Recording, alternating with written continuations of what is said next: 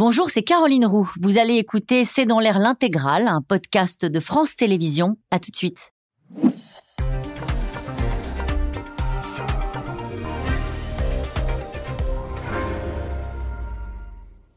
Bonsoir à toutes et à tous et bienvenue dans C'est dans l'air. Les 40 000 policiers et gendarmes, le RAID, le GIGN, la BRI, les hélicoptères n'y auront rien fait. La France s'est de nouveau embrasée hier soir. Faut-il craindre une nouvelle nuit de tension après la mort de Naël, tué par un policier à Nanterre? Les forces de l'ordre étaient en réunion de crise à Beauvau il y a quelques minutes, tandis qu'Emmanuel Macron a réuni ses ministres un peu plus tôt dans la journée. L'état d'urgence n'a pas été retenu, mais il y aura des policiers supplémentaires dans les rues ce soir pour faire face à des protestataires jeunes, très jeunes, mobiles et dopés aux réseaux sociaux. Un mouvement qui semble de plus en plus chaotique. Alors comment calmer une colère qui s'étend dans le pays, y compris dans des villes qui n'avaient jamais fait parler d'elle auparavant La situation est-elle comparable avec les violences de 2005 dont on convoque le souvenir ces derniers jours? Émeute, une situation hors de contrôle? Point d'interrogation. C'est le titre de cette émission. Nous attendons vos questions et réactions par SMS sur Internet et les réseaux sociaux pour alimenter nos discussions. Et avec nous ce soir, Laurent Valdiguier. Vous y êtes journaliste d'investigation à l'hebdomadaire Marianne. Je rappelle le titre de votre livre, Gérald Darmanin, le baron noir du président, publié chez Robert Laffont. Cécile Cornudet, vous êtes éditorialiste politique aux échos. Je cite votre dernière chronique intitulée Pourquoi ces émeutes inquiètent particulièrement? Emmanuel Anison, vous êtes grand reporter à l'Obs. Vous suivez les événements de Nanterre sur le terrain. Vous en revenez euh, à l'instant et on vous en remercie. Et Jérôme Fourquet, vous êtes directeur du département opinion et stratégie d'entreprise à l'Institut sondage IFOP. Je cite votre livre La France sous nos yeux aux éditions du Seuil. Bonsoir à tous les quatre. Bonsoir. Et merci de participer à ce C'est dans l'air en direct. Va-t-on devoir vivre sous cloche dans les semaines qui viennent Limiter les sorties et les événements festifs? Pour l'instant, ce n'est pas tout à fait l'option qui a été retenue cet après-midi. Pourtant, les craintes sont grandes avant cette soirée de vendredi. Laurent Valdiguier, on attendait les annonces du gouvernement sur le dispositif de sécurité pour la soirée, après euh, plusieurs nuits de violence, finalement, l'état d'urgence n'est pas retenu, mais enfin, ça ressemble quand même un petit peu. Ça y ressemble puisque tous les bus en France s'arrêteront à 21h ce soir. Mm. Euh, autrement dit, le, les circulations vont être limitées et puis surtout ce week-end, les, des grands euh, rassemblements sont, sont, désormais interdits pour dégager des bras de policiers. En réalité, ils ont, le ministère de l'Intérieur a déployé 40 000 fonctionnaires hier soir c'est à la fois énorme et totalement insuffisant par rapport à la situation qu'ils ont à gérer. Ce n'est pas un cortège de manifestations, ce n'est pas des cortèges de manifestations dans des centres-villes, c'est un peu partout, au même moment, euh, jusque très tard dans la nuit, et puis par des petits groupes. C'est la pire des situations en termes de maintien de l'ordre, parce que c'est parfaitement ingérable. Il faudrait quasiment un groupe euh, de, de, policiers dédié à chaque établissement public, chaque mairie, chaque école, chaque bibliothèque. C'est ingérable. C'est impossible. Et effectivement, on, évoquait ces grands rendez-vous qui seront annulés. On parle des concerts de, de Mylène Farmer, des fêtes d'école, des fêtes de collège aussi, euh, qui sont annulées. Est-ce que Emmanuel Macron a, a hésité à instaurer euh, l'état d'urgence? Est-ce qu'il y a eu débat au sein du gouvernement? Oui, manifestement, d'autant que l'Élysée ce matin a communiqué en disant qu'il faut s'attendre à des mesures euh, sans tabou. Il y a eu euh, des réflexions au sein, au sein de ce, ce, cette cellule interministérielle de crise. Le président veut attendre encore un ou deux jours. Le problème, c'est qu'il ne peut pas dégainer d'emblée tout l'arsenal de répression. Parce si l'état d'urgence est instauré, on ne peut rien faire de voilà, plus. Si ça ne marche pas, c'est euh, bah, constater l'impuissance de l'État. Donc ils veulent essayer de faire quelque chose d'un peu gradué. En réalité, la réponse policière dès hier soir était considérable. Gérald Darmanin a même eu une phrase du style on va rétablir l'ordre cette nuit euh, et on voit que ça n'en a rien été. Mm. Donc qu'est-ce qu'on peut faire de plus? Là, il y a une solution un peu intermédiaire. Euh, Emmanuel Macron s'est contenté de dire j'en appelle à la responsabilité des parents. Bon, certains attendaient des mesures, un peu des, sanctions contre les parents qui ne tiendraient pas leurs enfants, mais il n'a pas été jusque-là. Et dans la foulée, Gérald Darmanin va annoncer un peu plus que 40 000 ce soir. Il fait un 20 heures euh, euh, à la télévision. Il y a des, euh, comment des blindés, 18 blindés de la gendarmerie qui vont être déployés. Donc c'est de montrer que voilà, on, est, on monte un peu en puissance, mais avec pas beaucoup d'espoir pour que ça change complètement d'un coup euh, la situation. Ce qui veut dire que l'état d'urgence, la question est, elle est posée. Façon sur En 2005, vous compariez avec 2005, oui. l'état d'urgence n'a été décrété que 15, euh, 12 jours après le début des émeutes. En réalité, parce qu'il ne faut euh, pas que l'État paraisse impuissant, euh, c'est au moment où ça commence un tout petit peu à aller mieux, que, ça accompagne la, retombée d'une certaine façon, que est décrété l'état d'urgence. Là, on sent qu'on est en pleine ascension du mouvement. Il y a une sorte d'ivresse de ces jeunes qui, sans doute, étaient. voilà, on, parle beaucoup de, cocotte minute, enfin, étaient en train de, de ressasser leur, leur rancœur contre le pays, contre les institutions et évidemment contre les policiers. Tout d'un coup, tout ça est libéré. Ils voient qu'on ne parle que d'eux. Sur les réseaux sociaux, ils ont tous leur portable. Ils mettent euh, sur TikTok euh, leurs exploits, entre guillemets. il y a une sorte de surenchère entre eux, à ceux, qui, réussissent euh, la plus belle, la plus belle voilà, exaction. Donc, on est dans ce moment d'ascension. Donc, c'était peut-être trop tôt. En tout cas, c'est ce qu'a jugé le président pour sortir l'état d'urgence. On va y revenir tout à l'heure sur cette spécificité de ce mouvement avec des très, très jeunes gens qui, qui commettent des violences. Mais d'abord, sur cette question de l'état d'urgence, hier, Franck Louvrier, qui était l'un des plus euh, proches collaborateurs de Nicolas Sarkozy en 2005, on évoquait 2005, il disait dans C'est dans l'air que décréter l'état d'urgence, c'est finalement inclure l'ensemble de la France. On n'y est pas prêt encore, Jérôme Fourquet? Alors, euh, l'état d'urgence, ensuite, vous pouvez, le, vous pouvez le décliner et le moduler territorialement en disant il y a des mesures qui vont s'appliquer qu'à tel ou tel, euh, à tel ou tel territoire. Là, c'est pas attention, c'est pas l'ensemble du territoire national qui est concerné. Euh, il y a eu des, exactions dans de très nombreuses villes, mais il y a des pans entiers du territoire qui sont complètement exempts de tout ça. Euh, premier point. Deuxième point, l'état d'urgence en général euh, se manifeste par d'abord un couvre-feu qui va s'appliquer dans certains territoires. Et c'est déjà le cas sans état d'urgence dans certaines villes, Clamart, voilà, ou Compiègne en province, qui de leur propre initiative l'ont adopté. Euh, L'IFOP a été mandaté par le Figaro pour euh, réaliser un sondage sur, sur, ces événements et qui montre que 69% des Français seraient à l'heure actuelle favorables à la mise en place de l'état d'urgence. Et cette proportion est encore plus élevée dans l'électorat macroniste et dans l'électorat des républicains euh, auquel Emmanuel Macron... Donc serait favorable à cette mise sous cloche finalement, à limiter des déplacements Alors attention, hein, l'état d'urgence, c'est pas le retour au confinement qu'on a connu pendant le Covid. Hein, c'est euh, euh, interdiction de circuler entre telle heure et telle heure, euh, des contrôles policiers qui pourraient être plus importants. Et donc on n'est pas dans quelque chose qui serait hyper coercitif pour l'ensemble de la population. Et comme le disait Cécile Cornudet, on est quand même aussi dans une mesure d'affichage de symbolique et de politique. Et on se souvient qu'à l'époque, en 2005, il y avait une, une grande interrogation au sommet de l'État en disant et si ça ne marchait pas? Hmm. Parce que si vous décidez, vous dégainez votre joker en disant maintenant on proclame l'état d'urgence avec euh, toutes les réminiscences historiques qu'a un tel terme et que euh, le soir euh, suivant vous avez de nouveau le 14 juillet dans toutes les villes de France avec des tirs de mortier dans tous les sens et des centaines de bâtiments enflammés, le roi est complètement nu et l'effet est désastreux. Donc il faut là je pense, de manière très pragmatique, c'est ce que le gouvernement se dit, purger cette colère, euh, la faire dégorger encore quelques jours et essayer ensuite euh, progressivement de, reprendre la main. Et pour rebondir sur ce que vous dites, c'est ce que dit aussi Martine Aubry à propos du couvre-feu. Elle dit aujourd'hui, ça n'a de sens que si on est capable de le faire respecter, faire un couvre-feu qui va rendre les gens énervés, fous furieux et des gamins qui vont dire on y va quand même euh, et ne pas être capable euh, de faire face, c'est la République qui recule. Cette idée d'un couvre-feu euh, approuvée par 69% des, des, sondés de l'IFOM, est-ce que c'est quelque chose qui est accepté? Est-ce qu'on à Nanterre vous, vous passez en ce moment vos journées? Ça et mes soirées, ça n'existe pas. Le couvre-feu n'existe pas. Enfin, ça, n'a, ça voilà, les, gens circulent. L'état d'urgence n'est pas réclamé, le couvre-feu n'est pas réclamé. Personne n'en parle. Enfin, là, le dans la journée, tout le monde regarde les dégâts. Il y a les parents qui disent euh, quand est-ce que ça va s'arrêter. Euh, tenez vos enfants, tenez vos enfants.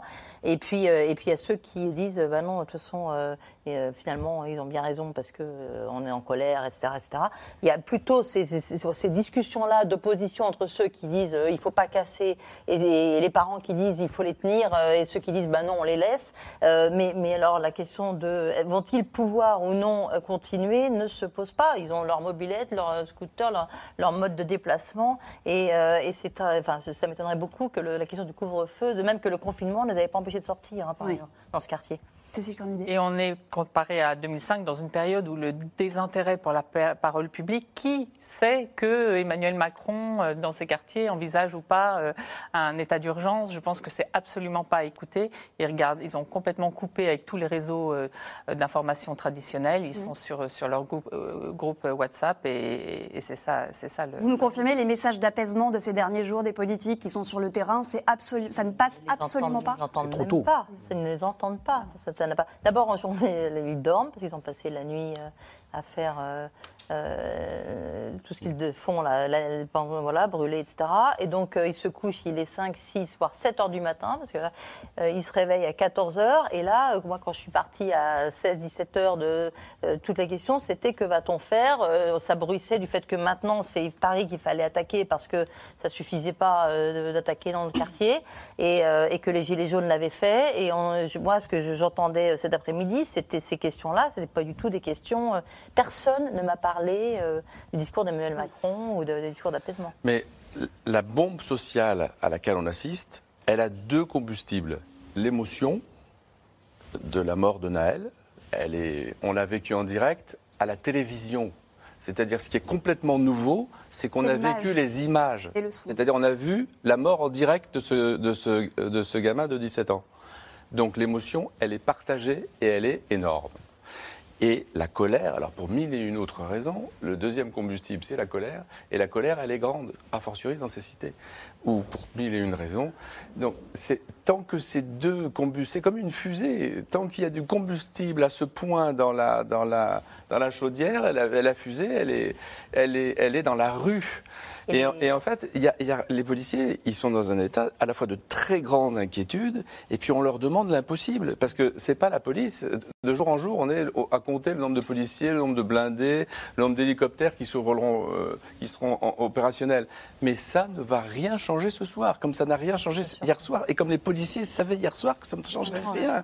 Et en réalité, ils sont là parce qu'ils protègent des bâtiments publics, ils éteignent des incendies, ils sont là en pompiers en réalité. On leur demande en plus d'arrêter des gens. C'est un peu mission impossible d'arrêter dans ces conditions. Hein. D'ailleurs, les CRS, ils sont lourdement armés, ils sont lourdement équipés, ils sont pas du tout faits pour courir, ils sont utilisés un peu à contre-emploi. Ça peut marcher à des endroits où ils sont en surnombre, mais partout en France, par définition de ce mouvement, ils sont en sous-nombre, les policiers. Alors quand ils sont en sous-nombre, eh ben, c'est toujours le, les moments de grand danger. Et puis rajouter les pillages d'hier soir, il y avait un autre phénomène qu'on a devant nous, c'est les, La délinquance d'opportunité, c'est ça? Mais c'est surtout que les commerçants se barricadent. Les commerçants se barricadent, les uns et les autres vont protéger leur voiture, parce que si vous partez en vacances, si vous avez besoin de votre voiture pour aller travailler demain matin, vous n'avez pas envie qu'elle brûle, parce qu'elles ne sont pas remboursées par les assurances, ou alors c'est à la croix et la bannière de se faire rembourser une voiture quand on est assuré au tiers et quand elle a brûlé. Autrement dit, c'est pour le troisième volet, c'est que les gens sont en situation un peu tout seuls de devoir défendre leur commerce, leur voiture, tout ça. ça rajoute au danger. C'est la crainte du dérapage de ce côté-là, c'est la crainte du dérapage des policiers sur les jeunes et des jeunes sur les policiers. Autrement dit, on est dans une configuration où tout est dangereux. On sera tout à l'heure d'ailleurs avec la porte-parole de la police nationale, Emmanuel Anis. Par rapport à 2005, quand on en discute avec eux, il y a, aussi deux grandes différences. Il y a ce que vous soulignez, c'est-à-dire la puissance des réseaux sociaux, qui, est incroyable, ce qui fait qu'ils échappent aussi aux parents. C'est-à-dire que même ceux qui veulent les garder, euh, ils, enfin, ils, me le disent toute la journée, en fait, euh, la, puissance de ces réseaux sociaux, de, on, se donne rendez-vous là, on fait ci, on change d'organisation de, de, d'organisation qu'on a vu déjà avec les Gilets jaunes et qu'on voit à chaque fois aujourd'hui avec des suppléments, ça, donne vraiment une puissance, y compris à des jeunes qui, sont, qui ont 14-15 ans et qui, il suffit de, sortir de chez eux pour dire qu'ils vont l'acheter à baguette et ils disparaissent et c'est terminé. Et l'autre chose aussi euh, qui change par rapport à 2005, c'est qu'en 2005, ça s'était conscrit à l'intérieur des banlieues et que là, on les entend dire, parce qu'il y a eu l'exemple des Gilets jaunes, on ne va pas continuer à brûler chez nous, on va aller ailleurs. Parce qu'il y a les trafics aussi. C'est aussi une façon de ne pas euh, concentrer la police sur les quartiers où il y a les trafics de drogue. Ils les protègent un petit peu d'une certaine façon et choisissent euh, d'attaquer euh, les villes d'à côté. Alors on le disait, ces protestataires, ils sont jeunes, parfois très jeunes, à partir de 14 ans. Des adolescents qui cassent en live sur les réseaux sociaux, jouant la surenchère de likes devant des forces de l'ordre visiblement éprouvées. De Limoges à Marseille, en passant par Strasbourg, Podensac ou Rennes, la colère s'étend vite dans les grandes agglomérations et les quartiers sensibles, mais aussi dans les villes qui n'avaient jamais fait parler d'elle auparavant. Retour sur les derniers événements avec Juliette Perrault et Michel Bouilly. Des tirs de mortier qui résonnent dans la nuit. À Nanterre depuis trois jours, les soirées se suivent et se ressemblent. Mais hier, la tension est montée d'un cran. Face aux policiers, des émeutiers qui brûlent du mobilier urbain et des voitures. Scène de chaos en pleine ville. À une quinzaine de kilomètres de là, à Aubervilliers, le site de la future piscine olympique pour les JO de 2024 est incendié. Le dépôt de bus RATP, lui aussi, est en proie aux flammes. Ne reste ce matin que quelques carcasses. Au nord-est à Sevran, un gigantesque incendie ravage ce magasin d'une grande enseigne discount. Le feu, mais aussi les pillages. Rue de Rivoli à Paris, des émeutiers se servent dans le magasin de vêtements Zara. 500 mètres plus loin, même chose, dans le magasin de chaussures Nike. Des scènes de violence qui se répètent au même moment dans toute la France. Dans le nord à Roubaix, un mur s'effondre. À Nantes, des émeutiers défoncent un supermarché avec une voiture de sport. À Lyon, c'est un commissariat qui est pris pour cible. Bilan de la nuit, 1900 feux de véhicules, 500 bâtiments touchés par les flammes, 3880 incendies sur la voie publique. 875 personnes ont été interpellées, 249 policiers et gendarmes blessés. Une nuit d'émeute, malgré les moyens déployés par le ministère de l'Intérieur. 40 000 membres des forces de l'ordre dans toute la France. La BRI à Nanterre et le RAID à Lille. Ce matin, à l'heure du bilan, les ministres sont sur le front. Elisabeth Borne et Gérald Darmanin se rendent au commissariat d'Evry-Court-Couronne, pris pour cible dans la nuit. Rencontre avec les agents présents sur le terrain. Qui a eu la bonne idée de prendre la voiture, de monter à quatre dedans, d'aller vers eux, ce qui a permis de regrouper les effectifs pédestres derrière. Ils ont jeté quelques grenades lacrymogènes qui les a fait ponctuellement reculer et repousser dans les pyramides. On a regroupé l'effectif, on a intervenu, mais leur action a été vraiment déterminante. Au même moment, le président décide de quitter plus tôt le sommet européen de Bruxelles pour revenir à Paris présider une nouvelle cellule interministérielle de crise. Pas de tabou sur le dispositif de maintien de l'ordre, annonce l'Élysée. À l'issue de la réunion, Emmanuel Macron insiste sur le profil, parfois très jeune, des émeutiers. Un tiers des interpellés de la dernière nuit sont des jeunes, parfois des très jeunes. C'est la responsabilité des parents de les garder au domicile. Et donc il est important pour la quiétude de tous que la responsabilité parentale puisse pleinement s'exercer et j'en appelle au sens de la responsabilité des mères et des pères de famille. La République n'a pas vocation à se substituer à eux. Le chef de l'État en appelle aussi aux plateformes de réseaux sociaux pour réguler les contenus. Emmanuel Macron sous pression, notamment des élus. Certains issus de son propre camp, comme Driss Etazaoui, vice-président de l'association Ville et banlieue. Euh, Emmanuel Macron était quand même le candidat avons-nous pensé des banlieues, des quartiers, le candidat de l'égalité des chances, le candidat de la promesse républicaine, celui qui allait tendre la main à ces quartiers-là? Mais force est de constater qu'on n'est pas encore allé suffisamment loin et qu'aujourd'hui la politique de la ville, elle est sortie des radars de Matignon, elle est sortie du radar des présidents de la République. Désormais, une crainte dans tous les esprits, le risque de dérapage qui pourrait faire de nouvelles victimes. Hier soir à Cayenne, un homme qui se trouvait à son domicile pendant les émeutes est décédé d'une balle perdue.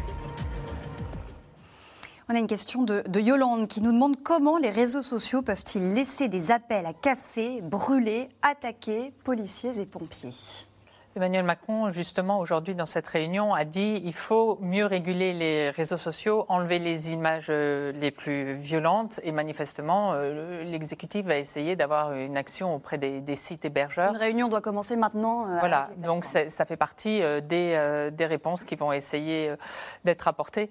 Quand on voit toutes les tentatives qui ont eu lieu sur d'autres sujets de réguler, voilà, sur le harcèlement, de réguler les réseaux sociaux, on sait que c'est extrêmement difficile.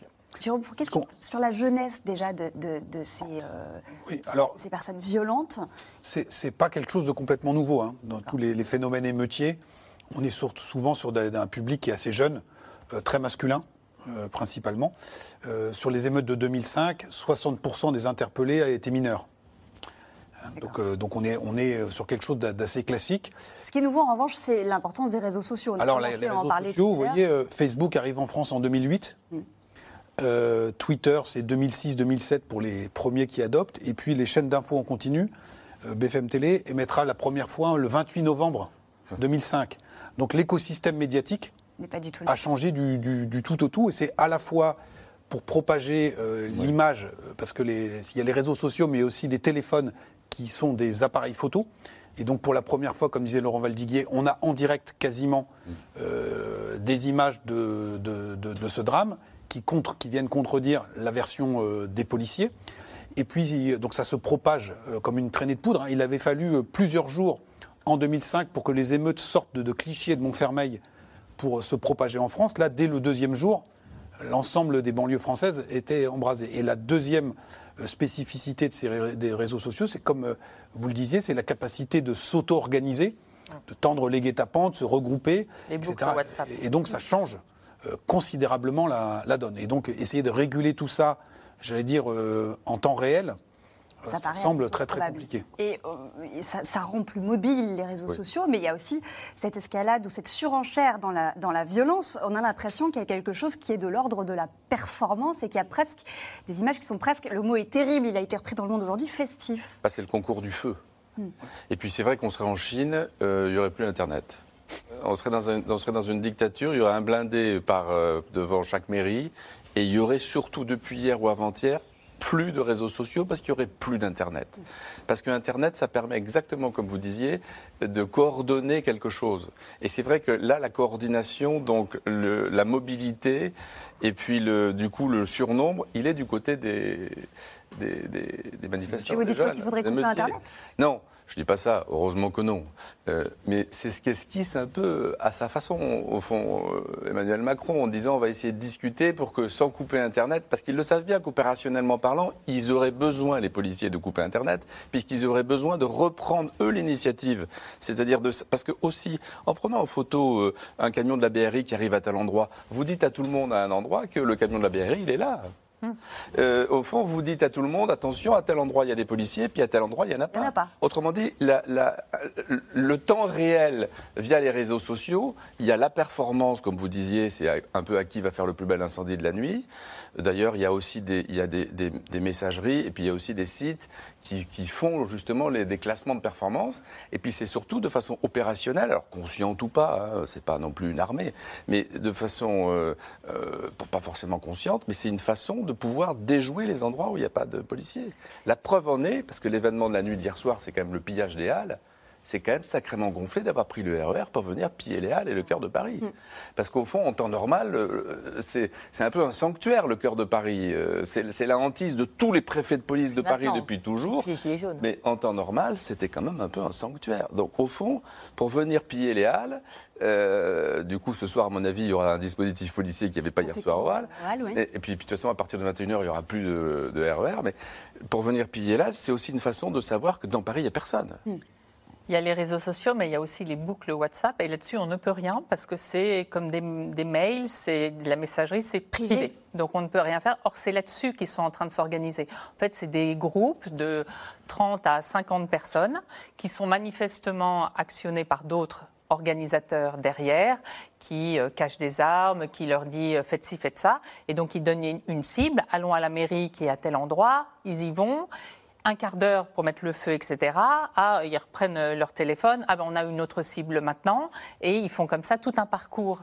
Euh, donc c'est pour ça que la police ne peut absolument pas euh, les, les arrêter parce que c'est une mobilité totale et une organisation quand même très très. C'est ça, ils sont très organisés. Il y a des, il y a Alors- des stocks de munitions. Ils sont organisés parce qu'ils ne sont pas tout seuls aussi. Mm. C'est-à-dire que moi, ce que j'ai pu voir aussi là à Nanterre, c'est déjà la manifestation, on voyait, il y avait beaucoup de, de, de mouvances extrême gauche euh, qui d'ailleurs chantaient euh, Siamo, tutti antifascisti. Et moi, les gars des quartiers disaient ça veut dire quoi? Parce qu'il y, y a quand même de culture là, clairement. Et là, il y a une, jonc- il y a une jonction. hein, de, y a, hier soir, euh, euh, sur euh, la- l'avenue Pablo Neruda, il y avait un black bloc qui euh, ren- renseignait les parents sur euh, euh, comment ça se passait, montrer ses vidéos, comment on reconnaît un RG, machin, nan, nan, enfin voilà. Donc il y a. il y a Monsieur, je vous suis, vous êtes- c'est un amalgame de colère. a- euh, des- de des- colère. En tout cas, il y a une organisation extérieure beaucoup plus euh, habituée à ce type de voilà de, de, de, de mouvements extrême gauche. En tout cas, moi, pour ce que j'en ai vu, c'était c'était ça. Mais il y a peut-être autre chose aussi qui clairement est sur le terrain euh, en ce moment. Et qui organise ou qui accompagne? Qui aide à organiser. Alors, pour ce que j'en ai vu. Oui, je n'ai pas votre compétence sur le terrain et, je pense que c'est sans doute euh, en certains endroits en Ile-de-France, notamment parle que de Nanterre, hein. dans l'épicentre. Tout à fait. Mais le fait que des, centaines d'endroits se soient allumés euh, montre aussi que des centaines de quartiers en France sont aujourd'hui rompus aux violences urbaines. Euh, ce qu'on ne voyait pas en 2005, c'était les mortiers d'artifice. Maintenant, il y en a dans toutes les cités françaises.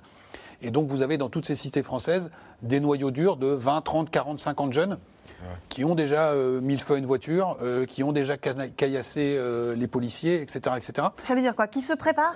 Se préparer en permanence non, à des pas se préparer, c'est que ça fait partie de la vie de ces quartiers. Si vous dépouillez la presse quotidienne régionale, il n'y a pas une semaine sans que dans une cité française, on ait des événements, alors pas aussi spectaculaires que cela. Et donc il y avait, une, si vous voulez, une, une armée de réserve qui était mobilisable et actionnable. Et donc il n'y a pas l'extrême gauche qui est à la manœuvre partout. Les gens se sont auto-allumés si on peut utiliser cette expression, un peu partout, avec euh, euh, le fait d'être rompu à comment on fait une barricade, comment on allume, euh, met le feu à une voiture, comment on, va attaquer. Regardez le nombre de commissariats qui ont été attaqués, mais hors période d'émeute, on a déjà eu ces, événements-là.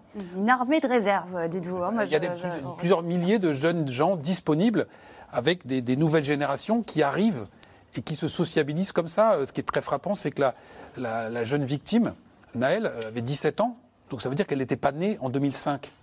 Elle n'était pas née en 2005, sauf qu'aujourd'hui, euh, des jeunes de ces, de ces âges-là, ils savent, une partie d'entre eux dans les quartiers sait comment, comment faire. Mm. à Viry-Châtillon, il y a un bus qui a été incendié. C'est à quelques dizaines de mètres de l'endroit où quatre policiers avaient failli brûler vifs dans leur voiture il y a quelques années. Donc il y a, il y a une culture de l'émeute il y a une connaissance de ces territoires, et même si la topographie a bougé depuis 2005, parce qu'on a cassé des barres d'immeubles, etc., etc., il y a cette connaissance-là, et il y a cette sociologie-là qui fait que si vous allumez la mèche, avec les réseaux sociaux, en un quart de seconde, plusieurs centaines de feux se sont allumés en France. Et la culture des jeux vidéo ultra violents, euh, notamment il y a un jeu euh, dont on parle souvent qui est GTA, et il y a des scènes qui reproduisent. Par exemple, on a, vu euh, des jeunes prendre un poids lourd pour percuter un édifice. Ça, c'est des scènes dans GTA. On a vu des prostituées visées par des tirs de mortier. C'est des scènes dans GTA. Donc il y a toute cette culture-là aussi de l'ultra-violence chez cette jeune génération. C'est ce que disait Emmanuel Macron euh, tout à l'heure lors de la, cellule de crise interministérielle. Ils revivent euh, mm. euh, dans la vie réelle ce qui se passe dans les jeux vidéo. demander aux plateformes d'intervenir, essayer d'interdire certaines vidéos sur les réseaux sociaux. Vous qui êtes à Nanterre, qui suivez des familles, vous pensez que ça, va, ça, peut avoir un impact? En tout, cas, la famille chez laquelle j'étais cet après-midi, ce matin, ils regardaient GTA. Effectivement, ils sont en train de jouer à GTA sur grand écran dans le salon. Euh, non, mais moi, j'y crois pas à ces, interdictions. Ça n'a jamais fonctionné, donc je ne suis pas une spécialiste des plateformes. Enfin, je, ça n'a jamais dans ce que vous disent les familles, est-ce que vous avez ressenti ah, Non, mais elles, n'en parlent pas, elles n'en parlent même pas de ça. Personne, personne, ça, n'arrive même pas euh, là-bas, quoi. Oui, non, mais c'est vrai que les, les réseaux sociaux n'expliquent pas à eux seuls la vitesse à laquelle tout ça s'est embrasé, et puis surtout l'espace. à la fois dans le temps, c'est allé très vite, et puis là, ça va dans des endroits qui étaient, euh, qui étaient totalement hors de portée d'habitude, de moindre... Alors comme vous disiez, c'est vrai, euh, il y a une espèce de culture de l'attaque du commissariat. Donc euh, il y a plein de choses qui sont en train de s'agglutiner, de s'amalgamer à une vitesse grand V sans qu'on sache, euh, au fond, sans que personne n'ait vraiment de prise. Mais ce qui manquait un peu dans le, dans le discours du, président tout à l'heure, c'était le mot maire, M-A-I-R-E. Parce qu'en réalité, euh, il, a, il, a, dit un peu les parents, tout ça, mais en réalité, sur le terrain, ceux qui sont un peu en contact, euh, c'est la police municipale, mmh.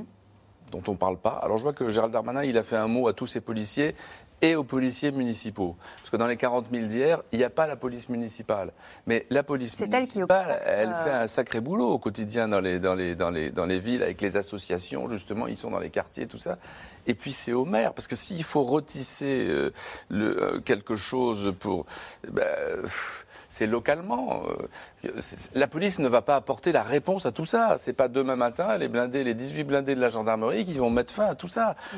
Autrement dit, il manque encore. Euh, ben, c'est peut-être on est dans le, dans le temps du, du de la purge. De voilà, mais il manque quand même une, prise de, de, dialogue, de quelque chose euh, avec les élus, enfin, avec les gens qui sont un peu sur le terrain, un peu en contact, parce qu'il y a quand même des gens en contact quand on discute avec les avec les mamans dans les dans les quartiers. Et justement, pour l'instant, euh, Emmanuel Macron, il n'a pas appelé aux mères ah MAIRE, il en a appelé aux mamans et aux papas en disant la République n'a pas vocation à se substituer à eux.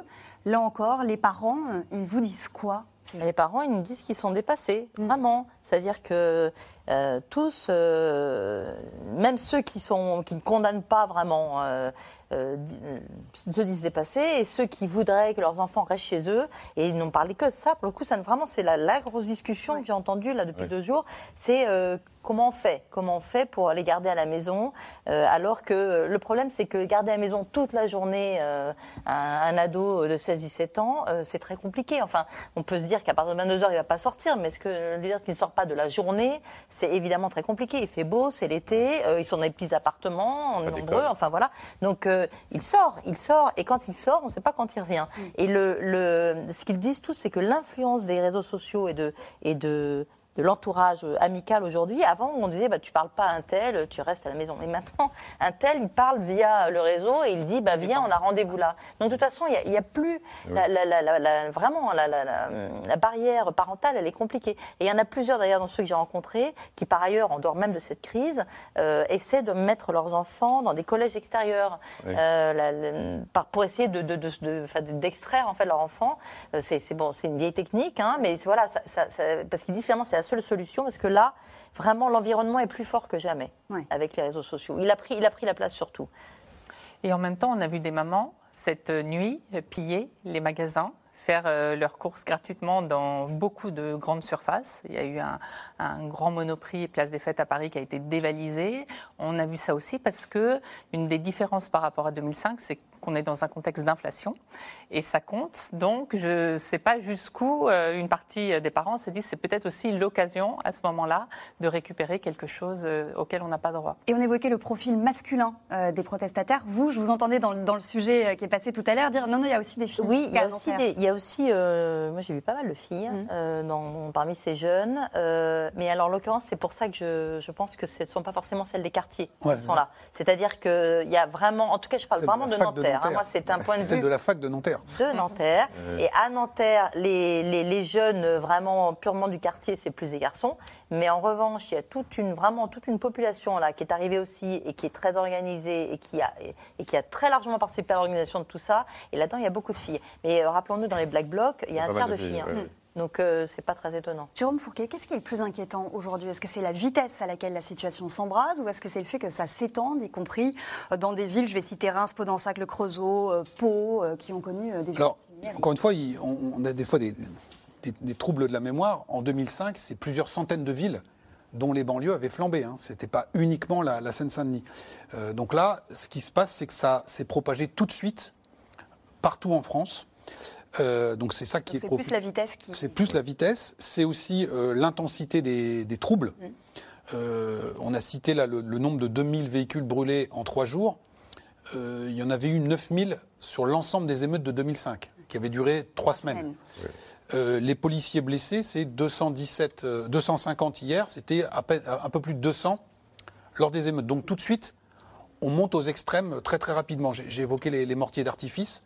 Ils étaient assez peu présents à l'époque, et aujourd'hui, c'est systématisé. Et, les forces euh, de l'ordre engagées, je pense que du coup, Beauvau avait euh, ça en tête. Quand on met 40 000 personnes, euh, Laurent Valdiguier disait que c'était énorme. Au pic du mouvement en 2005, c'était 12 000 mm. membres des forces de l'ordre. Donc tout de suite, on est aux extrêmes. Et, c'est ça qui est, très préoccupant, parce qu'on ne voit pas très bien comment les, choses vont redescendre rapidement. Autre élément, il faut regarder aussi ce qui se passe du côté des forces de l'ordre, qui sont à cran.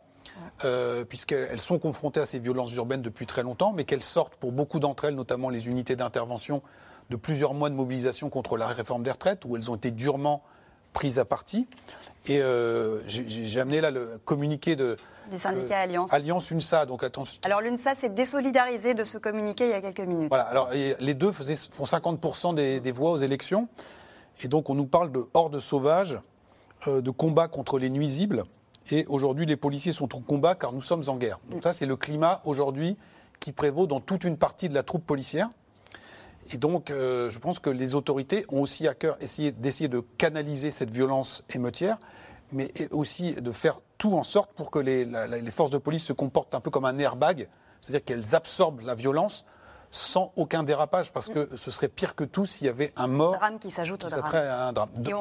D'un côté ou de l'autre. Hein. Et on sera euh, avec la porte-parole de la police nationale dans quelques minutes. D'abord, parmi les villes touchées ces derniers jours. Il y a Beson dans le Val d'Oise. Là-bas, l'école, la mairie des bus ont été brûlés. Elisabeth Borne était en déplacement euh, hier. Nos équipes se sont rendues sur place. Elles ont entendu la colère des habitants, de celles et ceux qui ont le sentiment d'être des citoyens de seconde zone. C'est un reportage signé Aubry Perrault et Stéphane Lopez. Il s'était imaginé un spectacle de fin d'année bien différent. En découvrant l'état de leur école en région parisienne hier matin, les élèves et leurs parents sont médusés. C'est une école que depuis euh, ma naissance, je suis là, depuis 8 ans que je suis dans cette école. Et ça fait. je ressens quelque chose quand tout part en fumée. Il faut aussi réfléchir aux axes. C'est-à-dire qu'au départ, c'était un feu de, voiture, mais là, ça a touché, euh, ça a touché l'école derrière. Donc, euh, donc, des enfants qui voient des images et puis leur école brûlée. La veille, dans les rues de Beson, dans le Val d'Oise, ces scènes de violence.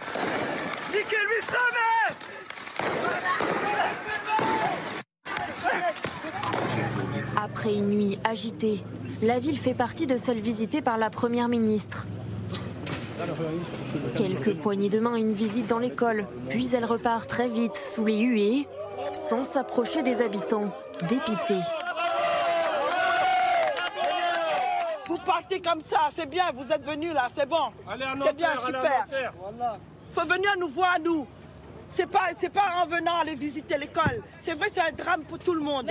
Mais nous, on est là aujourd'hui. Pourquoi vous venez pas, euh, euh, voir, voir, les gens, les, habitants de Beson À Beson, on n'a pas l'habitude. Même moi, j'ai laissé mon camion exprès. Parce que je savais que ça allait pas se passer. Mais en fin de compte, je me suis trompé. C'est dommage. Je perds mes contrats. La colère euh, s'est propagée dans toute la France, quoi. Je sais pas. Même ici Même ici, même, euh, même dans des endroits où on ne croyait pas. Une colère partout, qui se voit ici jusque sur la façade de la mairie, également dégradée. Dans cette ville voisine de Nanterre, épicentre de la contestation, le sentiment d'injustice progresse, selon Madame la maire. Tu vas bien? Ça va? On a perdu notre commissariat de police nationale, on a perdu nos services fiscaux, on a perdu euh, euh, nos services donc, euh, de CPAM ou, de CAF de proximité. Il faut toujours se rendre dans une ville voisine plus grande pour pouvoir avoir ce service rendu. Pourtant, on est bientôt une ville de 35 000 habitants. Et donc forcément, tout ça se cumule. Donc on arrive à une situation où il y a une envie d'exprimer cette, cette colère très forte. La mère en appelle à l'État pour apaiser les esprits échaudés par la mort de Naël. Dans la cité des Brigadières à Beson, certains de ces jeunes ont éteint le feu qui menaçait leur quartier. ici, là, déjà, là, sur la route, ici. Et il y a eu là, ici, là. Un peu ici, là. Tout là, ça brûlait Ouais, ici, partout là, ça a brûlé. D'ici à là, là. Toute la ligne. Mais une autre partie du groupe a participé aux émeutes des derniers jours. Ensemble, ils font le même constat. Tous les quartiers, c'est la même chose. Il n'y a pas de dialogue avec les policiers. Surtout, ouais, surtout la brigade d'Argenteuil. Ils savent très bien comment ils sont avec les jeunes. Il n'y a pas de dialogue avec eux. Dans la semaine, j'ai dû me faire contrôler sept fois. Sept ou, sept ou huit fois. Mais qu'est-ce que vous voulez qu'on fasse? On peut rien faire. Hein. Déjà sur notre CV, comme vous avez dit, écrit par exemple euh, Mohamed, euh, j'habite à Beson. Et un autre qui est, euh, je sais pas moi, euh, Patrick, euh, j'habite dans le 8e arrondissement. Mais vous pensez qu'il va choisir qui? Stigmatisés et abandonnés, disent-ils, par un pays qui ne les regarde que lorsque ça va mal. Une génération qui n'a pas ou peu connu les émeutes de 2005, mais qui veut se faire entendre à son tour. Ils ont rien vu là. C'était un avant-goût. Parce que hier on a fait, mais ils sont, il y a que quelques patrouilles qui sont venus. Là c'était pour les, les, les ramener dans notre ville. Là ils vont venir et ils vont voir. C'est que le début. Là c'est que le début. À Beson hier soir, lorsque la nuit est tombée, les violences ont repris. Avec une question, jusqu'à quand? Et on sent euh, ces sentiments exacerbés euh, vis-à-vis de, de la police qui est partagée dans beaucoup de ces quartiers qui sont en colère. Oui, alors ça fait peut-être maintenant plus de 30 ans qu'il y a un cercle vicieux et vicié qui s'est mis en place, parce qu'on voit que ce sont quand même des quartiers euh, socialement et sécuritairement difficiles, euh, où euh, les forces de police ne sont pas forcément accueil- accueillies avec des fleurs et, des sourires. Et les représentants de l'ordre, du coup, se comportent aussi en conséquence. Avec parfois des, et souvent des comportements non appropriés. Donc on parle de ces contrôles à répétition sont souvent euh, réalisés de manière humiliante. Euh, on a de très nombreux témoignages de- du, tutoiement qui est systématique, euh, etc., etc. Et donc tout ça crée une tension très forte. Et euh, les policiers qui s'appellent normalement des gardiens de la paix sont pas du tout perçus comme ça par toute une partie de la jeunesse de, ces quartiers. Ils sont perçus comme euh, une bande rivale. Euh, et une partie euh, de ces policiers qui sont parfois, parce que c'est souvent les, des jeunes qui sortent d'école qu'on affecte prioritairement dans ces quartiers, ils sont à peine plus âgés que ceux qui sont chargés de, de contrôler. Et donc on a ce, ce climat-là euh, qui s'est euh, qui s'est installé. Après, il faut qu'on soit euh, vigilant dans le traitement qu'on fait de ce, ce genre d'événement parce que on, a- on peut avoir le sentiment que rien n'a changé en 30 ou 40 ans dans ces quartiers, alors même que toute une partie de des populations de ces quartiers, grâce à l'école notamment, connaissent petit à petit un processus d'ascension sociale. Vous parliez tout à l'heure des, des stratégies euh, coûteuses euh, qui sont effectuées dans certaines familles pour sortir les enfants du, du collège du quartier. Et donc, euh, beaucoup de, de ces familles, au fil du temps, finissent par pouvoir quitter ces quartiers et ne font plus jamais parler d'elles. Il y a une euh, série euh, qui, fait un, vrai carton sur, euh, YouTube qui est, produit par un, un, YouTuber qui s'appelle Hassan, qui s'appelle Mektoub, le destin, et qui raconte l'histoire d'une famille maghrébine, mais qui vit dans un quartier pavillonnaire et qui est sortie de, de ces quartiers de, de banlieue. Donc, ces quartiers de banlieue, en fait, ils ont été spécialisés par la société française comme les lieux d'accueil des populations les plus modestes et aussi des primo-arrivants issus de l'immigration. Et donc, quand vous revenez à 30 ans d'écart, vous dites, mais rien n'a changé, c'est toujours les mêmes difficultés, c'est peut-être même parfois socialement plus difficile qu'avant, même si ce que vous ne voyez pas, c'est que toute une partie des, des populations sont sorties, de, de ce sas. Il n'en demeure pas moins que la situation est très préoccupante dans ces, dans ces endroits-là. On va continuer à en discuter, mais d'abord on va rejoindre euh, en direct la porte-parole de la police nationale, Sonia Fibleuil. Bonjour, merci euh, d'être avec nous dans C'est dans l'air. Euh, d'abord, les, les syndicats des forces de l'ordre étaient convoqués euh, à une réunion euh, de crise cet après-midi au ministère de l'Intérieur. Quelles sont les consignes qui sont passées pour ce soir? Oui, bonsoir. Alors tout d'abord, euh, permettez-moi juste de, de commencer en, en soutenant euh, euh, et en affirmant mon soutien à- à- aux policiers qui ont été engagés cette nuit, qui le seront engagés ce soir, parce qu'ils ont affaire à une situation qui est quand même extrêmement dégradée et des violences. Et encore une fois, la police nationale prend la société de plein fouet. hein, telle qu'elle est. Je vous entendais parler de, de- de l'image de la police nationale à travers certains jeunes euh, de quartier, euh, euh, à certaines franges de la population. Euh, nous avons à cœur de défendre cette image, d'une part euh, parce que euh, euh, ceux qui sont contre la police nationale sont de deux ordres, soit par idéologie, euh, soit parce qu'on dérange les trafics. Et euh, je tiens quand même à rappeler que nous avons un soutien massif euh, de la population en général, ce qui n'est pas insatisfait puisque nous devons continuer nos progrès envers euh, les jeunes et notamment ceux euh, qui euh, n'ont pas nécessairement, euh, en tout cas, se laissent, peuvent se laisser influencer par leurs copains, par les, les réseaux sociaux, par les vidéos, etc. Alors, pour répondre très précisément à votre Voilà, question, sur le dispositif de sécurité ce soir et, et les consignes qui ont été données.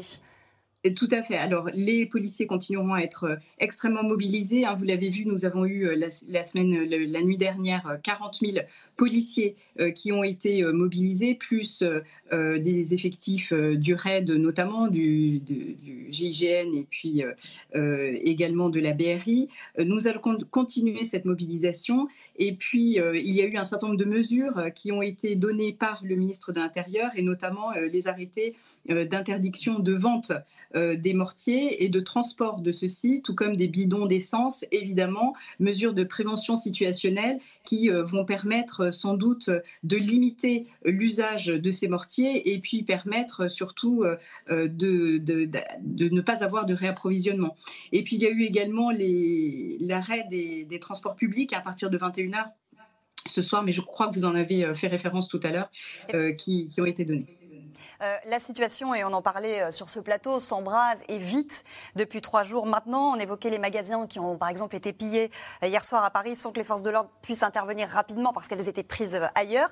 Est-ce que vous êtes débordés? Nous ne sommes pas débordés, nous sommes mobilisés et nous faisons face. Nous faisons face à des débordements. C'est euh, la subtilité de langage que, qui me semble importante de, faire euh, parce que euh, nous serons mobilisés, nous ferons face et puis nous agirons en fonction des événements qui vont se passer au cours et au fur et à mesure de la nuit. Donc la situation n'est pas hors de contrôle, pour reprendre le titre de cette émission La situation n'est pas hors de contrôle puisque nous sommes pleinement mobilisés. Cet après-midi, on évoquait il y a quelques instants. Interopérabilité hein, euh, les uns euh, avec les autres et toutes les unités euh, agissent vraiment de concert. on vient d'évoquer ce, communiqué du syndicat Alliance cet après-midi dans, lequel il, dit que le calme doit s'imposer et que les policiers sont en guerre. Est-ce que vous reprenez ce terme? Êtes-vous en guerre? Non, euh, je ne reprends pas ce terme. Euh, les syndicats sont dans leur rôle, ils ont le droit de s'exprimer. Euh, nous, en tant qu'institution, bien évidemment, nous ferons face à des affrontements. nous faisons face à des situations qui sont extrêmement dangereuses parfois, mais voilà, c'est notre travail d'être mobilisé sur des violences urbaines de ce type, sur l'acmé de la crise en fait. Dernière question, vous avez entendu le dernier témoignage euh, dans, le, dans le sujet qui, vient de passer. Euh, quand l'ONU demande aussi à la France de se pencher sérieusement sur les problèmes de racisme et de discrimination raciale au sein des forces de l'ordre. Alors on a perdu la connexion euh, avec la porte-parole de la police nationale. Ah ça y est, on l'a retrouvée. Sonia Fiblioy, on vous a retrouvé. Je vous, je vous, repose la question parce que je ne sais pas si vous l'avez entendu. cet après-midi, l'ONU a demandé à la France de se pencher sérieusement sur les problèmes de racisme et de discrimination raciale au sein des forces de l'ordre. Que répondez-vous? Alors, tout d'abord, euh, on peut s'interroger euh, sur le lien euh, qui est fait actuellement entre les faits de Nanterre et puis cette affirmation de racisme. Alors, et bien évidemment, je réfute tout amalgame et de cette position qui me semble une position opportune et une position idéologique, puisque la police, elle est à l'image de la société, elle en est issue. Euh, elle n'est pas raciste, elle défend des valeurs républicaines euh, et s'il y a des dérapages, elle les combat euh, de manière très active et très fermement, avec beaucoup d'énergie d'ailleurs. Alors nous avons en matière de racisme des formations qui sont régulières de lutte contre les discriminations. nous sommes encore une fois très attentifs au recrutement et aux origines et aux différentes origines sociales de toute confession d'ailleurs de policiers qui, qui, que nous recrutons. donc non, je réfute un caractère systémique euh, du racisme euh, dans la police nationale. Donc euh, on peut évidemment s'interroger sur le, moment de cette déclaration, bon, qui, pose question quand même. Et, voilà, je, réfute bien évidemment cette accusation. Et on vous a entendu. Merci beaucoup, Sonia Fibleuil, d'avoir été avec nous. Je rappelle que vous êtes porte-parole de la police nationale. Question de, de, Bernard de Savoie qui nous dit si la police et l'État ne parviennent pas à rétablir l'ordre, les citoyens ne vont-ils pas s'en charger? On évoquait. Euh, ah, C'était le risque. Ce risque, hein, disait, des, commerçants, qui se. Mais pour rebondir sur ce que disait la maire de Beson, la maire de Beson, elle a raison. Il n'y a pas de commissariat à Beson. Ça n'a l'air de rien, mais la police, elle doit balayer devant sa porte. Elle est critiquée tous les ans par la Cour des comptes sur son implantation. Il y a un seul chiffre. Il y a 44% de la délinquance la nuit, il y a 7% des effectifs de police disponibles la nuit. Au commissariat de Beson, il y a un commissariat à Argenteuil à côté. Il y a 200 000 habitants. Vous vous rendez compte? C'est l'équivalent de la ville de Bordeaux quasiment. Il y a un commissariat Et ce commissariat, l'autre nuit, il était débordé. Il y a deux voitures la nuit. C'est-à-dire, il y a un problème de. La Cour des comptes appelle ça de, ressources humaines. Il y a eu 21% de masse salariale en plus sur 10 ans, mais tous les indicateurs de mesure de, l'efficacité des policiers sont en baisse. Autrement dit, la police, alors individuellement, ça n'est pas contradictoire, les policiers font un travail admirable de sang-froid. C'est épouvantable ce qu'ils font des nuits pareilles, il n'y a pas de doute. Mais collectivement, la police est une vieille administration qui a beaucoup de mal à se réformer et qui a beaucoup de mal à être efficace. Alors surtout, et c'est ça le grand paradoxe, surtout dans les zones où on aurait besoin d'elle, notamment en banlieue, dans cette fameuse grande couronne, à cause de ce fameux découpage à la préfecture de police de Paris, où au fond, c'est surreprésenté dans Paris les petites couronnes et sous-représenté dans la grande couronne. Les commissariats, c'est pas fait pour taper sur les gens. Les commissariats, ça prend des plaintes, ça résout des conflits de voisinage, ça fait plein de choses dans, une, ville. Et puis ça, résout des, conflits, ça résout des plaintes. Et vous savez que les, résolutions de plaintes, ce qu'ils appellent la PJ, la police judiciaire de proximité, c'est des taux d'élucidation dérisoires. Et en réalité, tout ça, ça contribue à ce, climat. Tout ça, ça fait à bas bruit, un petit scandale à bas bruit d'inefficacité administrative, même si individuellement ils font des, exploits, des trésors, même si Gérald Darmanin a donné des renforts en matériel, etc. Il n'y a pas de doute. Mais collectivement, c'est une administration qui a besoin d'être réformée. Hmm. Euh, Cécile Cornudet, les prochains jours, ils vont être décisifs. Il y a cet enjeu de sécurité, il y a aussi un enjeu politique pour le gouvernement. Les syndicats hôteliers ont annoncé cet après-midi euh, qu'il y avait des annulations en masse euh, pour des séjours. Les États-Unis, le Royaume-Uni mettent en garde leurs ressortissants présents en France. Le monde nous observe. Et dans un an, il y a les Jeux Olympiques. Les Jeux Olympiques. Demain débute le Tour de France. Voilà. Euh, donc, euh, c'est une des raisons pour laquelle l'état d'urgence est compliqué. C'est que du coup, ça impacte les déplacements aussi des touristes qui ne comprennent pas euh, ce qui peut se passer. C'est sûr qu'en termes d'image, c'est absolument dramatique pour le pays, d'autant qu'on a cessé d'accumuler les crises ces dernières années, hein, les gilets jaunes, les retraites. donc, c'est vrai que c'est. Et je pense que ça contribue à cette impression qu'on a d'un pouvoir un peu sous choc, qui ne sait pas exactement euh, comment doser sa réponse, qui ne sait pas quel message envoyer, qui compte beaucoup sur la population euh, de ces quartiers sur un ras-le-bol. Euh, il y a une incompréhension quand même pour les gens ordinaires. Euh, les dans... gens peut-être un peu plus âgés aussi. Voilà, dans, dans ces moments-là. Et le gouvernement, euh, j'ai remarqué, ils font des déplacements là, dans une ville, par exemple, où une école a, été ravagée, pour dire bah, pourquoi, pourquoi on s'attaque? Parce qu'ils essayent comme ça d'avoir l'opinion des, des, gens ordinaires avec eux. Mais on sent qu'on est voilà, dans un tout début de construction de réponse qui est très très difficile d'autant qu'effectivement ça va très vite. effectivement, une partie peut-être plus âgée de la population euh, peut manifester aussi son, ras-le-bol. Il y a aussi le coût euh, financier de, ces violences. On voyait tout à l'heure la future piscine olympique qui a été euh, dégradée. Oui, et alors comme, j'allais dire, par commodité et connaissance du terrain, les émeutiers se passent à l'action d'abord dans leur quartier. C'est ces quartiers qui, en premier lieu, accumulent les destructions, mm. publiques ou privées. Vous avez passé ces photos de, tramways, de bus, euh, d'écoles, de, médiathèques. Euh, autre, autre caractéristique, c'est qu'on s'attaque aussi aux, biens privés. Donc bien évidemment la, voiture ou la camionnette du voisin, mais également la supérette, euh, l'agence bancaire ou, le, magasin d'articles de sport. Alors dans l'enquête que j'évoquais tout à l'heure, plus de deux tiers des Français condamnent sans réserve euh, ces, violences. Et donc, ce n'est pas uniquement la, partie la plus âgée, mais euh, vous pouvez avoir l'opinion publique avec vous. Si vous avez plusieurs dizaines de milliers de jeunes qui, qui sont encore pleins de ces deux réservoirs de colère euh, et qui sont encore prêts à passer à l'action, eh bien, vous n'avez pas trop d'autres solutions que d'essayer de canaliser, de juguler tout ça. Et le, feu ne va pas, ne va pas décliner tout de suite. Alors on évoque beaucoup, euh, et on compare beaucoup avec la situation de 2005. Justement, à l'époque, comment les politiques ont-ils réagi et géré cette crise C'est un sujet de Magali Lacroze et Christophe Roquet. Après des nuits d'émeutes cet après-midi-là, le calme semble revenu à Clichy-sous-Bois. Une foule silencieuse marche vers le transformateur électrique où Ziyed et Bouna, 17 ans, sont morts deux jours plus tôt, pensant échapper à la police. Hélas, la France entière nous regarde.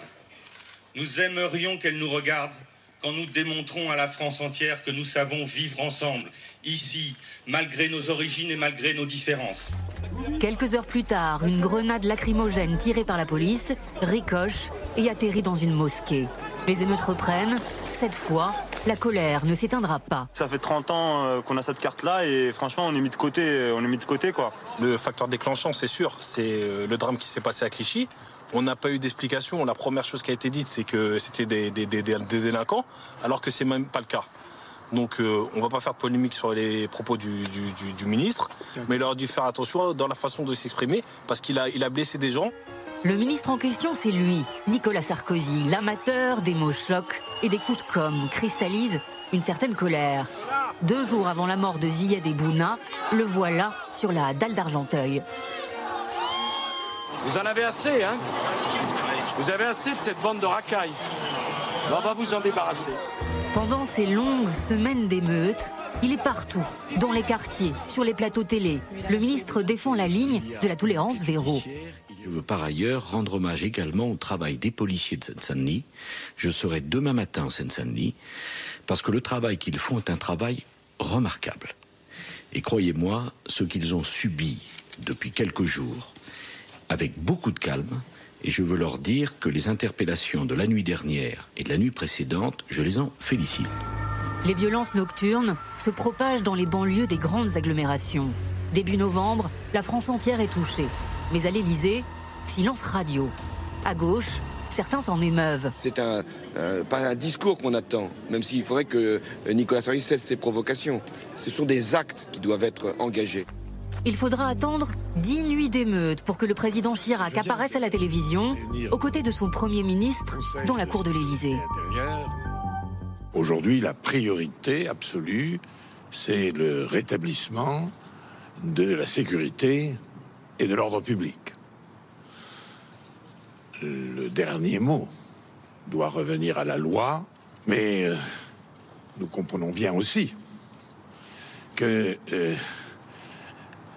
l'évolution des choses suppose le respect de chacun, la justice et l'égalité des chances. Mais la nuit, les violences continuent. À la télévision, le Premier ministre annonce l'état d'urgence sur tout le territoire sans en employer le terme. Le président de la République a décidé de convoquer demain matin le Conseil des ministres et de mettre en œuvre les dispositions de la loi de 1955. À Nice, Orléans ou Rouen, dans plusieurs grandes villes, un couvre-feu est instauré. Trois semaines après le début des émeutes, les violences diminuent peu à peu. L'état d'urgence sera prolongé de trois mois. Il est temps que la violence cesse. Mais prenons ces événements comme un avertissement et comme un appel. La France n'est pas un pays comme les autres. Jamais elle n'acceptera que des citoyens vivent séparés. Il y a 18 ans, l'espoir bien fragile que la colère, ainsi allumée, s'éteindrait durablement. Et il y a 18 ans, la plupart des jeunes émeutiers n'étaient pas nés. C'est ce qu'on disait euh, tout à l'heure, Emmanuel Anison. Ils n'ont même pas cette référence euh, à l'esprit de 2005, ceux qui ah, sont si. si, si, la date est présente. Si, si, si, il y a quand même une mémoire. hein, dans les- Comment les Leurs parents, parents, les parents s'en souviennent, les parents en parlent et donc les jeunes euh, en parlent aussi. Si, si, c'est vraiment une date euh, très clairement de référence. Enfin, ce qui est étonnant quand on voit ces images, c'est à quel point le, le, le- le temps a complètement changé. C'est-à-dire que la, ré- la réaction dix jours après, même le, le temps de la locution, enfin, on est tellement plus dans le même rythme aujourd'hui où, euh, où effectivement tout s'embrase en quelques heures et où il faut répondre en quelques heures. Euh, et moi, j'avais oublié que c'était un état d'urgence de trois mois aussi, ce qui quand même semble complètement incroyable en, en durée.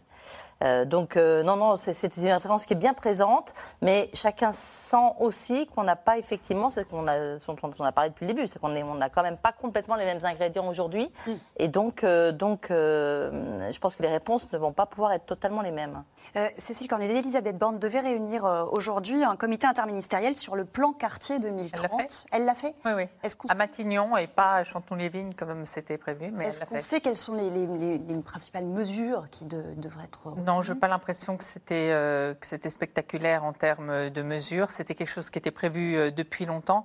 En réalité, c'est faux de dire qu'il n'y a pas eu d'action dans les quartiers. Le, notamment pendant le confinement, la grande hantise du gouvernement, c'était que vont devenir euh, les quartiers, ceux qui sont le plus mal logés, s'ils si, sont enfermés. Il y a eu toute une action, mais euh, il ne s'est rien passé. Donc depuis, si vous voulez, euh, l'élection d'Emmanuel Macron, il vit avec la hantise qu'il se passe quelque chose. Il y a eu des actions très spécifiques sur la Seine-Saint-Denis, par exemple, et finalement, c'est en ce moment voilà, que, que ça craque. Il y a quelque chose qui m'a frappé dans le reportage, c'est ce, ce jeune homme qui a sa carte d'identité et qui dit « je suis français » et on ne me reconnaît pas comme français. Mm. Et aujourd'hui, je pense qu'on est passé à l'étape d'après, ce, que, ce dont témoignent les, les maires M-A-I-R-E-S, c'est que maintenant, quand euh, euh, ces jeunes parlent et, essayent de, se justifier, ils disent vous les Français, alors qu'ils sont Français. C'est qu'on a passé, ils, ne se sentent pas de, de, de, notre côté. Mm. Ils se sentent, et c'est ça aussi qui se joue aujourd'hui, c'est le sentiment d'une revanche sur ce pays qui les a pas euh, reconnus. Et c'est pour ça que ça, ça, monte à très loin et que c'est pas juste l'émotion euh, sur euh, la mort euh, de Naël, c'est l'étincelle, mais il y a quelque chose de beaucoup plus profond et du coup de beaucoup plus inquiétant qui, qui, est derrière. C'est une colère qui vient de loin, effectivement? Oui, ben on, le voyait dans le, dans le reportage précédent aussi avec ce, jeune qui disait si je m'appelais Patrick et que hein. je venais du 8e pour le CV, etc. Donc il y a bien évidemment ces, ces, ces sujets-là qui sont sur la table. ensuite, il faut quand même regarder que après les émeutes de 2005, entre 2005 et aujourd'hui, il y a plus de 600 quartiers qui ont été rénovés en France. Il y a des centaines de milliers de logements qui ont été rénovés. Il y en a eu 150 000 qui ont été détruits. On a cassé des bars. On a vu, euh, on a vu des, images de tramways brûlés, mais il y a, il y a 18 ans, il n'y avait pas de tramway dans les cités. Euh, donc aujourd'hui, il y en a un qui va jusqu'à Beson, etc., etc. Donc il y a des choses. C'est faux de dire qu'il ne s'est rien passé. Mm. Mais sans doute que ça n'a pas été assez vite. Et comme je le disais tout à l'heure, la spécificité aussi de ces quartiers, c'est d'être le sas d'accueil euh, ou de concentration des populations les plus modestes ou les plus récemment arrivées sur notre territoire.